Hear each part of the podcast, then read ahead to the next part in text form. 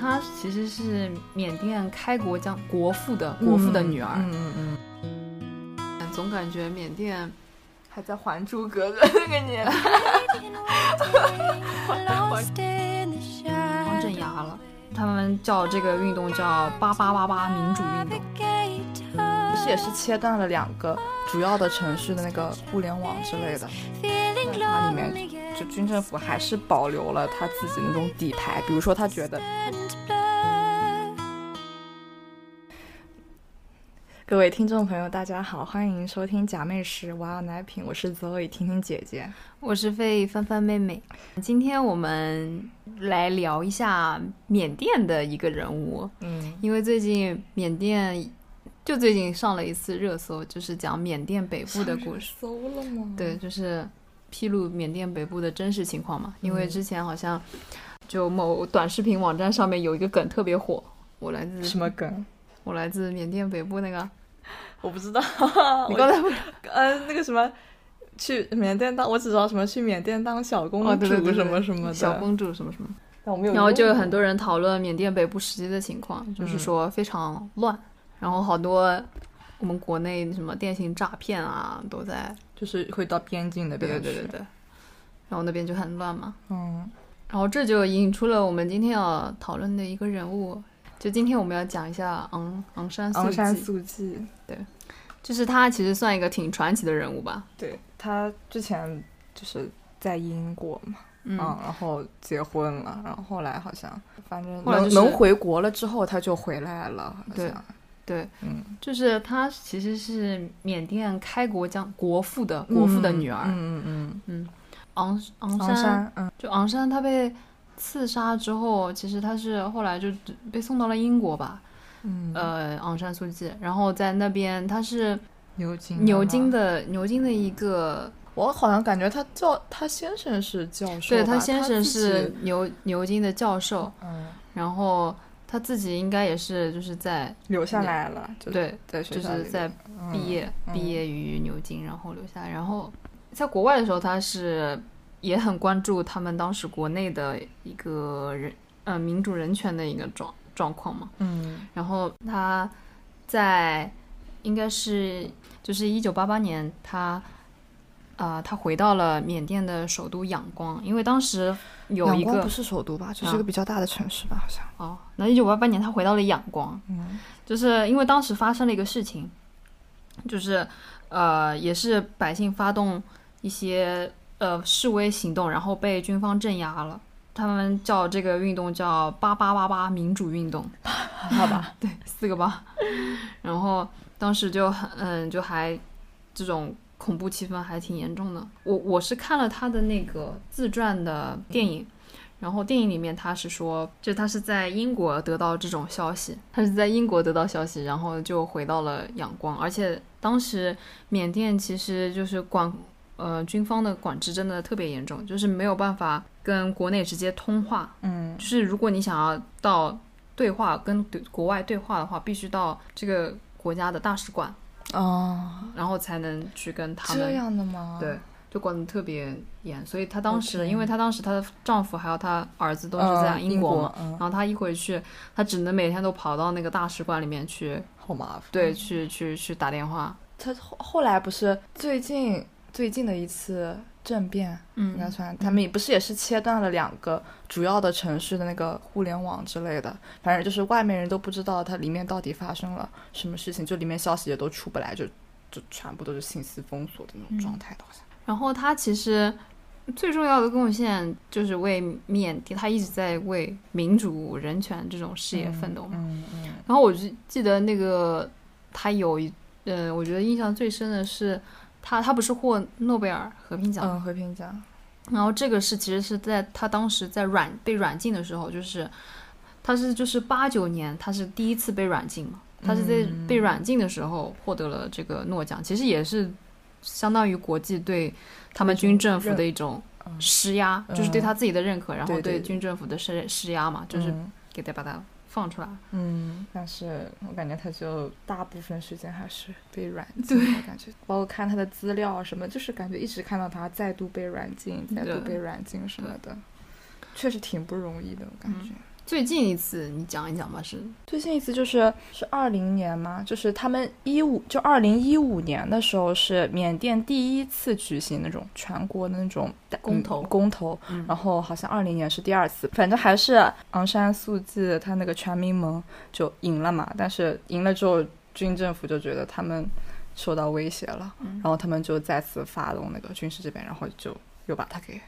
安静起来了。嗯然后好像四月份的时候他还去打官司，要出庭。对，出庭好像。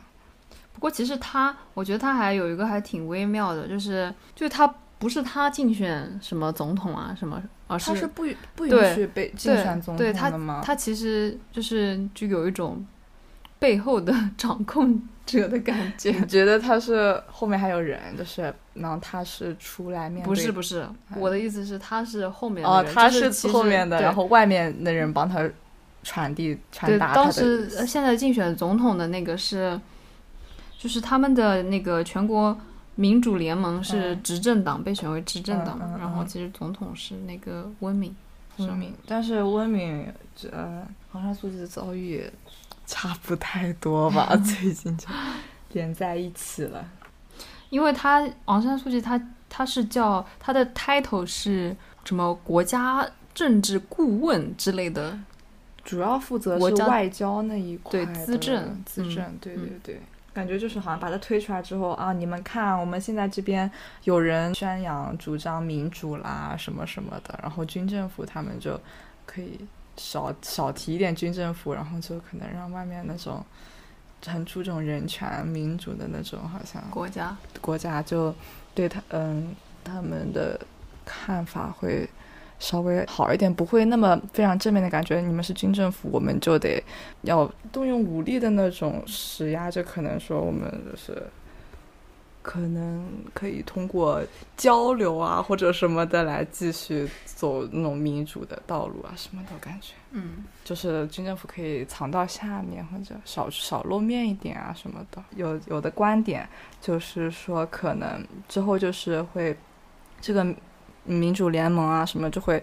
应该是会存在的，但是可能就是做是作为军政府的表面上的那一层，因为军政府它那个宪法里面。就军政府还是保留了他自己那种底牌，比如说他觉得他只要觉得这个是不对的，他就有理由要求就是发动军事政变，就是其实是他已经写的就是很明目张胆的一个事情了，所以就是他们就是明面上现在说我们有一个什么民主联盟啊什么的，我们好像是靠民主了，有变得人权了，但实际上就是权力还是在他们自己手里嘛。我觉得就他们就是藏到下面去了，我觉得。缅甸的军政府，呃，军队其实特别强大，就是对它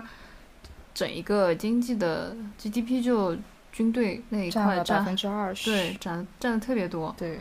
然后他们之前其实有有有一个数据我看到，好像说是就是嗯，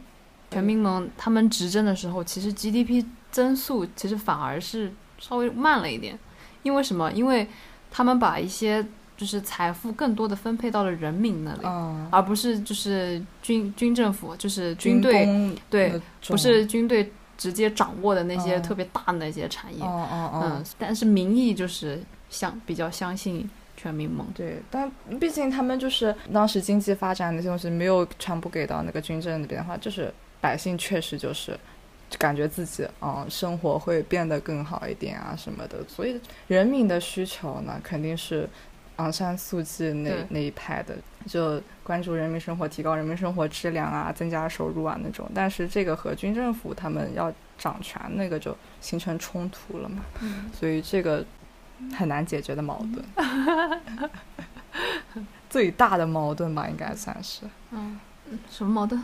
就是民民主的那个矛盾，民主和军政府独独裁或者什么的。哦，我只能说我们国家的制度好，好 那也倒也不必捧一踩一。也是啊，不能拉踩，不能拉踩。缅甸南部会比较稳定一点，安是不是？嗯，北部会就是北部民族也多，民族，就是它有很多哦少数民族都在北部。也不能说少数它最大的民族还是缅缅缅族嘛，嗯，它一共一百三十多个民族。对，总共一百三十五个民族。对对对，嗯，百分之呃缅族是百分之六十五，占了百分之六十五的人口。嗯，那其他就是少数民族，对确实少数民族。然后我我想到一个缅甸宗教这个问题，就是，嗯嗯，他们有有的人就说昂山素季在宗教这这一方面，他是，呃，因为最近昂山素季就是被被国际社会就是有嗯，就舆论开始偏向批评他，因为说他原本是一个人权斗士嘛，嗯但是嗯。他最近在国内，哦，因为北方缅甸北方他有有一部分人，因为呃，缅甸他是种族的话，他一部分是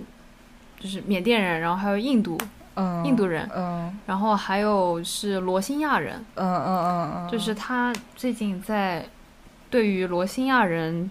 这一方面，因为罗兴亚人是英国当时对殖民是他们的时是，难民，对过去的，他他其实是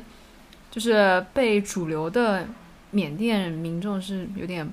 排斥的反正感觉。不太接受的那种。然后他对于这一部分就是罗兴亚人，他也不管，哦，他并没有说需要呃，就是要要让这帮难民要安置这些难民啊什么，反而可能是有一点就是要赶跑他们的赶赶。他们走的那种。对所以在国际舆论的话，嗯，就是有批评他，就说他说王三书记跌下了神坛，本来可是自由女神、自由人权女神。那你对缅甸有什么了解的吗？没有什么了解的。这是他最赚钱的三个产业是吗？吗？是吗？不是啊、一个是它那种玉石之类的那种，嗯什么翡翠啊还是什么的，然后一个是它那种树木，就是那种木材，什么哦黄花梨、什么紫檀什么稀有，的那种。对对对，嗯黄花梨木不是贼贵贼贵吗？嗯，然后还有一个就是 drug，哦哦，对吧是嗯，在东南亚金三角。金三角地区。嗯你然后你刚刚你之前说不是电信那个嘛？然后你刚开始说电信的时候，我以为，因为我之前看别人有说过那个印度那边他们那个嗯电信诈骗，他是属于那种，他当时说的是因为像那个亚马逊啊，嗯他们培训的时候，如果你那个他跟他们亚马逊那边客服，如果你不是打电话的话，只是通过打字的来问问题交的话，他们会培培训那种印度人去做客服，嗯所以会对他们有一定进行进行一定的专业性上面的那种训练。然后他们，但是他也是有筛选的，你不是你训练完之后每个人都能上岗的，然后筛选下来那些人呢，又有一定的那个。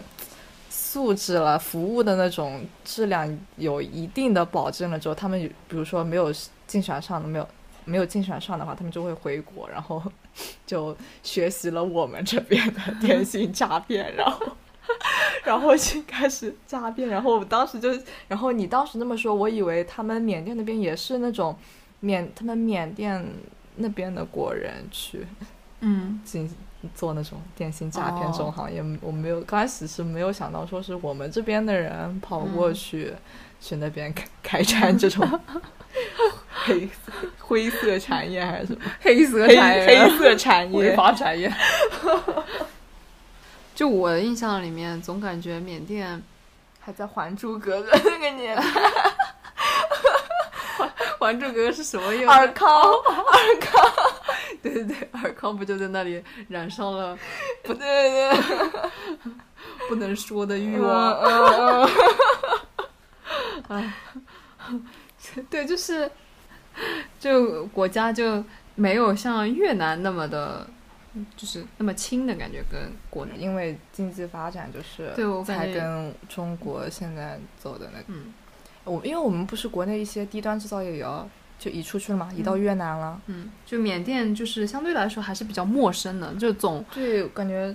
接触的信息其实相对于印度或者什么来说，就是缅甸接触到的信息不是很多。对，其实到了最近这个军事政变，因为你知道他为什么军事政变火了，你知道吗？当时军事政变的时候有一件轶事，嗯就是有一个缅甸的一个博主吧，嗯，博主对，真的是博主 拍拍拍 vlog vlog 的，嗯，就是放在油管上面那个博主，他在跳一个呃健身舞，哦，对我看到就是在那里跳那个个健身舞，然后后面那个那个车就哗就开开开进去，开到那个，然后他就还特别在那里那里跳，就一点都没有意识到，然后那个视频就特别火。嗯，那我是我之前看 B 站还他们讲解那种，还看到他们把那个。就是你那个说那个博主放进，但我不知道为什么 他们要 Q 这个梗，就直到你刚才跟我讲，我才知道他为什么基本上每个视频都要放他。真的，因为就是他就见证了那个 军事政变，就是对 他，天哪！原来如此。对啊，对啊，我一开始还很迷惑，我连看两三个视频都有他，我不知道为什么。然后我之前还看到，就是说缅甸就是新冠疫情那段时间，嗯。缅甸的呃感染人数很少，很少，对，因为就是因为没有什么做检测的那个能力吧。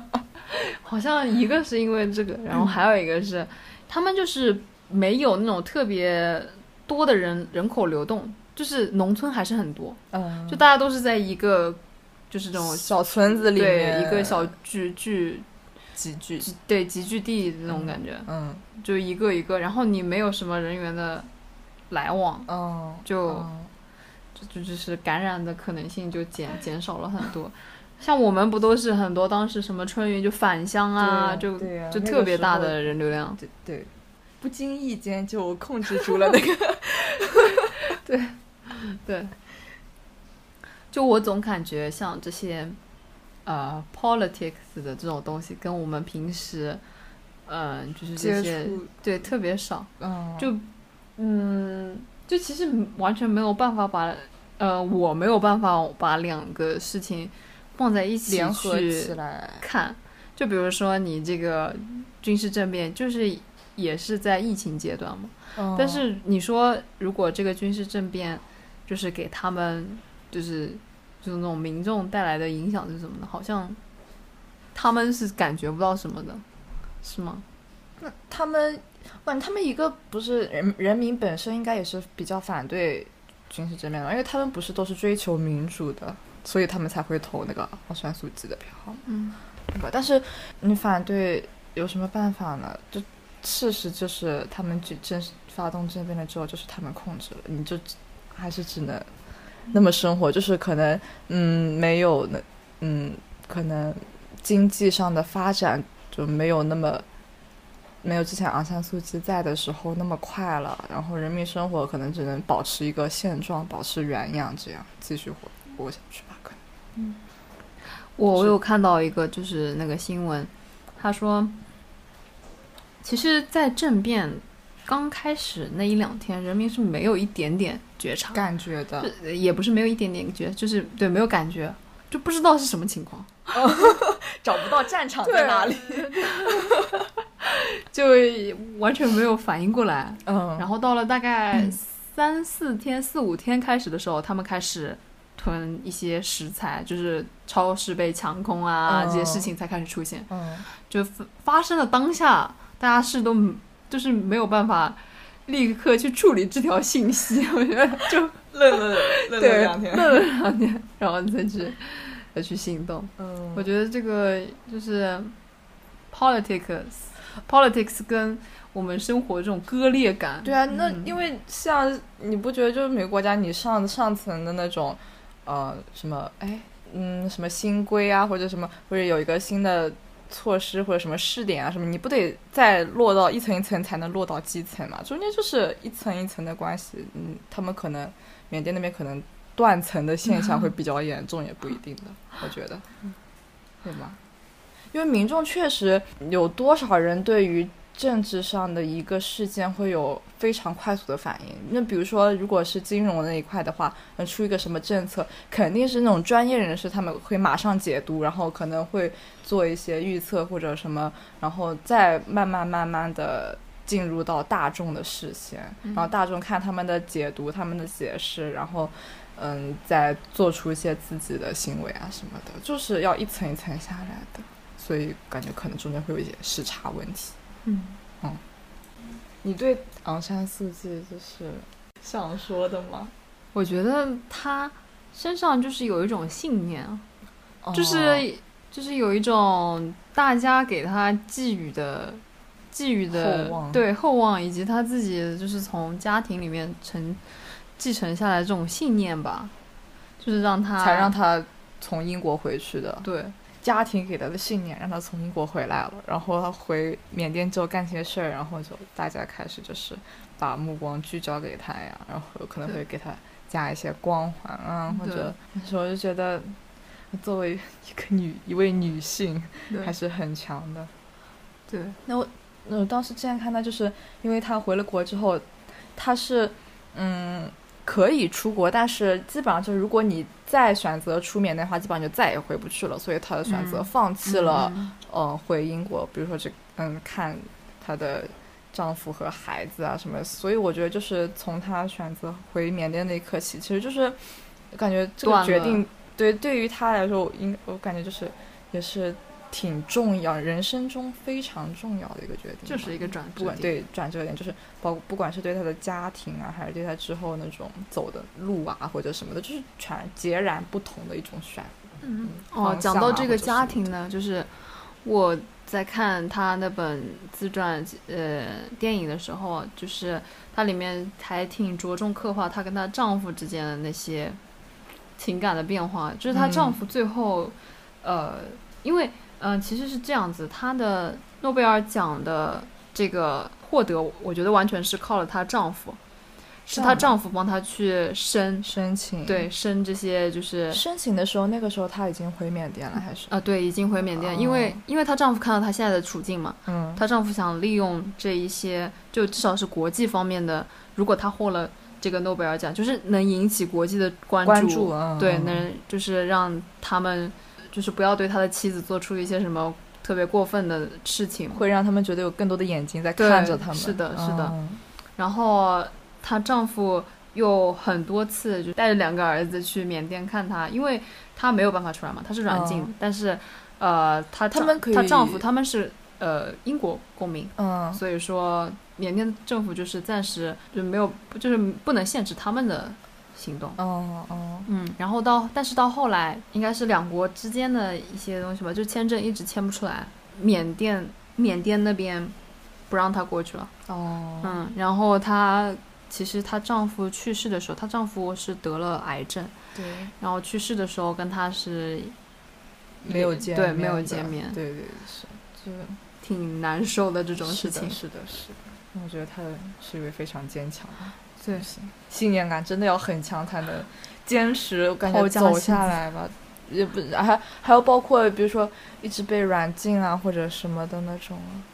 都都反正听起来就很难了。嗯，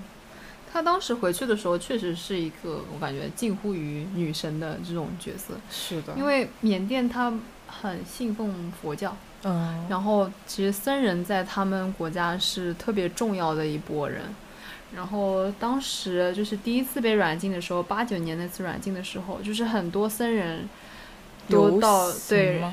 对，就是去也是去声援他嘛，哦，就是到他住所的门口，就是去声，就是支持他。嗯嗯嗯，嗯，我我我我还有一句话想讲，就是他之前不是一直都是被广泛被国际赞誉的嘛，就是人权的斗士啊，然后他现在又是被批评，就是说他不管嗯、呃民众的呃少数民族那那那一北部的那些东西，然后又说的有有有有人用的特别严重的词，什么屠杀啊什么的，我倒是觉得他可能是从一个就是特别热血的这种理想主义者，就是浪漫的民民主的追求者，嗯他到后来没有，就是因为他创创立了全民盟。然后他又开始涉猎这些政治方面的东西，他又要外交什么，我觉得是没有办法，就是到了那种 reality 的感觉。我是我是一个政治家了，然后必须得 处理就是多方的这种嗯，要斡旋，就是非常复杂的那对对对种事情，就他本来就只要追求民主民主人对我权我要让所有人民都那个，然后现在就是就有一种被磨平了棱角的感觉，是的，是的，就感觉可能会和之前就是刚来，可能会和自己下定下决心的做决定的时候那种想法会。发现会有非常大的出入，我觉得不是一点点，应该是非常大。因为我觉得他作为一个文正嘛，就是他，你看他经常就 被软禁啊什么，他自己其实并没有太强的力量去支撑他，他的就是只有人民的支持了，嗯他所以他这条路会走的就是非常的艰难，嗯对，确实会被磨平一些棱角，就是要慢慢慢慢的接受现实这样一个过程。我觉得大众也是要慢慢接受，就是女神也是个普通人。对，确实，就是确实，而且评价的话也没有必要那么极端，嗯对吧？也也算是一个伟大的人物了。那我们这次关于昂山素季的话题就聊到这边，后续会继续关注缅甸嗯那边的新闻啊、一些消息啊什么的。嗯。然后这是我们一次尝试，第一次尝试录一些相对来说比较硬核的话题。之后我觉得慢慢慢慢再把话题充实起来吧。是先是尝试一下，先做一次尝试。嗯，那这期节目就到这里，本期的节目就到这儿了，下期再见，拜拜，拜拜。